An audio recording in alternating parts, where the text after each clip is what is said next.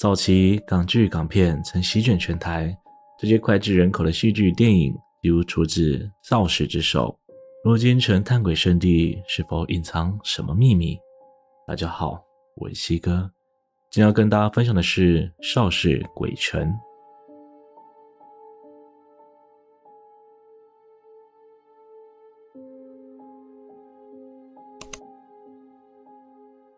香港电影曾横扫台湾、东亚地区，无论是动作武打、社会写实，或是都会搞笑，台湾影迷几乎是看得既过瘾又开心。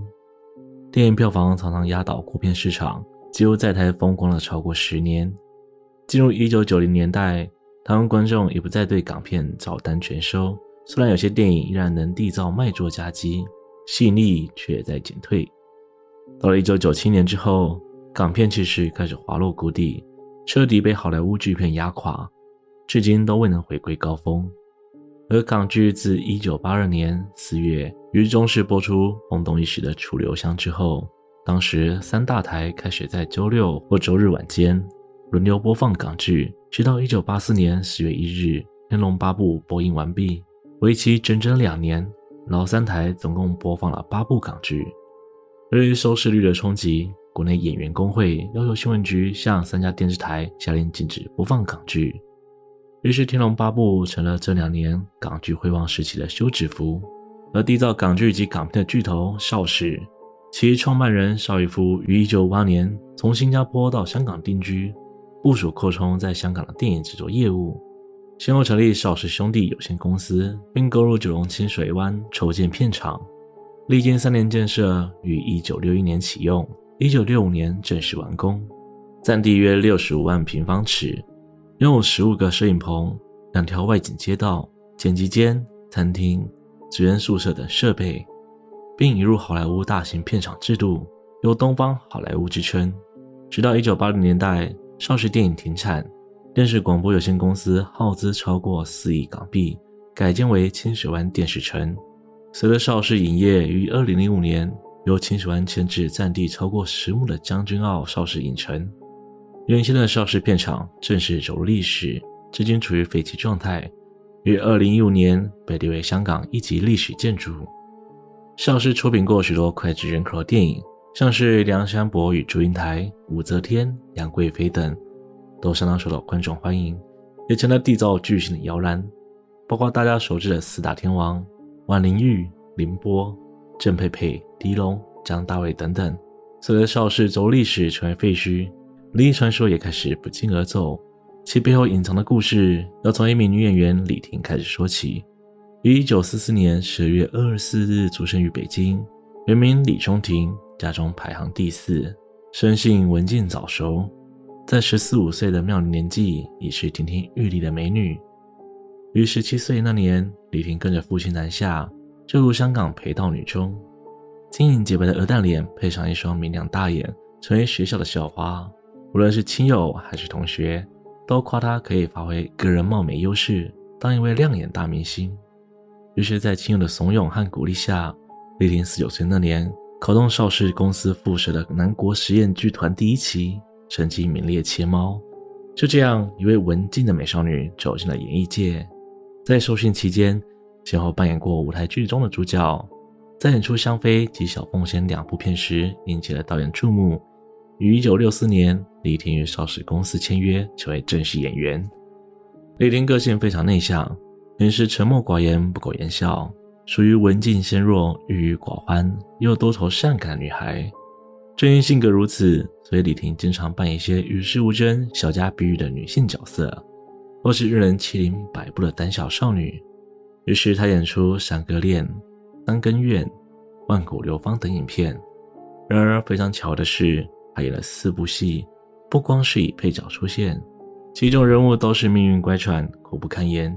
尤其是《晶晶》这部片，他扮演的小寡妇被当地地痞奸污后自杀。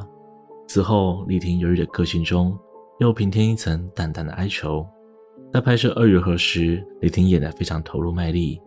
片子拷贝出来后，令人刮目相看。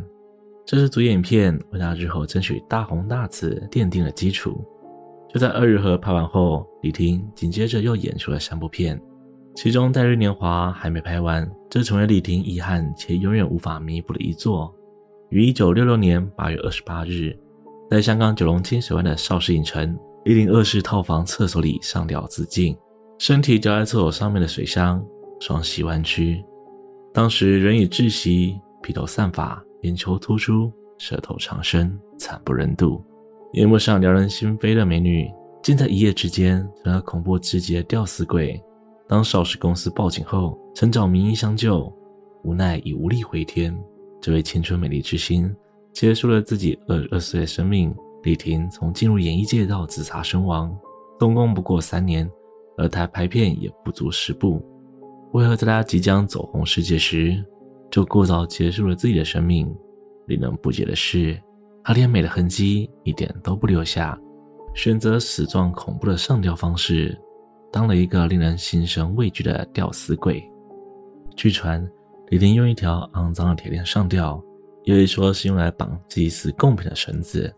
台湾导演丁善喜是第一个赶到现场救她的人，可惜晚了一步，李婷已离世。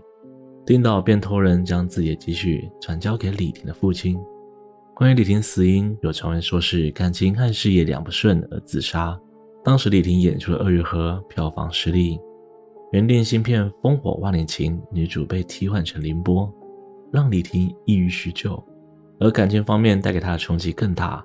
李婷曾与新加坡陆行商人及廖五五相恋，因父亲病重，那一名富商订婚。原本只要两万港币为父亲治疗，富商却给了李婷二十万。当时和导演秦剑有着暧昧关系的李婷，让他没想到的是，秦剑是个嗜赌如命、花心的人，用感情空头支票骗光了李婷的积蓄，还将李婷手上剩余的十八万骗走。之后秦剑因毒骂把钱输光，李婷死前留下纸条：“亲爱的爸爸，你要好好活下去。”就在李婷离去后的第二年。父亲李叔堂在沙田寓所内自杀。诡异的是，于一九六九年，导演秦剑因婚姻失败、事业停滞和赌债高筑，在少司宿舍李婷上吊身亡的同个地方，用一样的方式自杀。当时与李婷同住少司宿舍内的台湾导演丁善喜是第一个发现李婷尸体的人。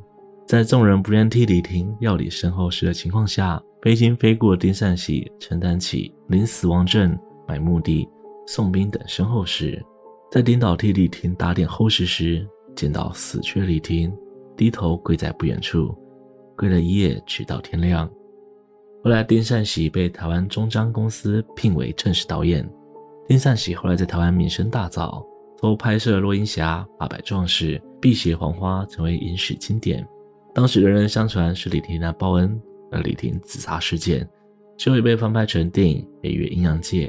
由王祖贤主演，有兴趣的朋友们可以去搜来看看。自从李婷与秦剑死后，邵氏员工宿舍开始频频闹鬼，尤其是在一九七八年的二三月最为频繁。邵逸夫甚至不得不请法师前来做法事，但仍抹不去一直出现的鬼影。而诡异自杀事件又发生了，同为邵氏女星杜鹃的死亡事件更加离奇。杜鹃在一九六四年拿下金马女配角奖后。嫁给九龙巴士公司的雷公子，婚后因男方花心时常争吵，两年后便离婚了。据香港媒体报道，两人分开之后，杜鹃常常和女性朋友一醉方休。离婚后的杜鹃显得十分失意，虽然偶尔也会拍片，但大部分时间都逗留在九龙尖沙咀一家杜三珍菜馆，时常喝得酩酊大醉。而和他为伴的大多是女性。到了一九六九年。杜鹃与一名女服装设计师在同一张床上自杀了。传言两人喝了很多烈酒，死亡时床上还有大量血迹，死状甚是恐怖。就在杜鹃死后一年，她的前夫雷公子也以同样的方式自杀。多位艺人也曾表示，在邵氏拍戏时遇到无法用科学解释的事。女星吴佳丽说过，自己在邵氏片场开工时遇到怪事。她表示，当晚只有自己的剧组开工。到了半夜，就见到一个穿红衣古装女人穿过片场，让她感到不寒而栗。一位女艺人薛家燕表示，当年在邵氏片场拍摄七号菜馆时遇到灵异事件，众人在对戏时，突然有一个女人声音，导演便大叫不要发出声音。但后来看片子重播时，那声音却不见了。在场所有人无一不感到恐怖。而男艺人罗嘉良在多年前二厂拍《誓不低头》时，到了晚饭时间，其他演员都去用餐，只剩他一人留在场内睡觉。当他醒来，但还没睁开眼时，听到很多人声，感觉有人把灯打开。那群人一直围着他的床边行走，甚至能明显感觉到穿过布景。罗嘉良内心深感不妙，立刻起身冲向门口，可是大门怎么打也打不开。足足过了半小时，才将大门打开。还有郑伊健与陈建锋在拍古装剧时，就有耳闻古装街层楼上有只大头鬼，头比平常人大三到四倍。吓到人后便会离开，没想到两人拍戏时真的见到那只大头鬼。而李婷在扫拾自杀的厕所，剧场不少女艺人在洗手照镜时，会看见自己出现在别的镜子里，更传出在上厕所时会有老婆婆敲门问说要不要喝奶茶，若不回应，老婆婆就一直敲门反复问同一个问题，直到有人回复为止。一名香港废墟摄影师在直击成为废墟的邵氏影城时，意外发现传说中的闹鬼化妆室里头竟摆了七零年代的武打巨星傅声的灵堂，正是知名女星珍妮的前夫。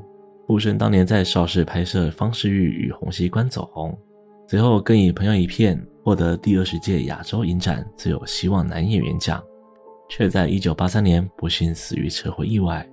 珍妮用傅声冷冻精子诞下女儿。在傅声车祸后，经常传出有人在化妆间里看到傅声身影，是因为这是他生前的专属化妆间。该名摄影师见到这个灵堂后，先上香拜过，才敢进行拍摄。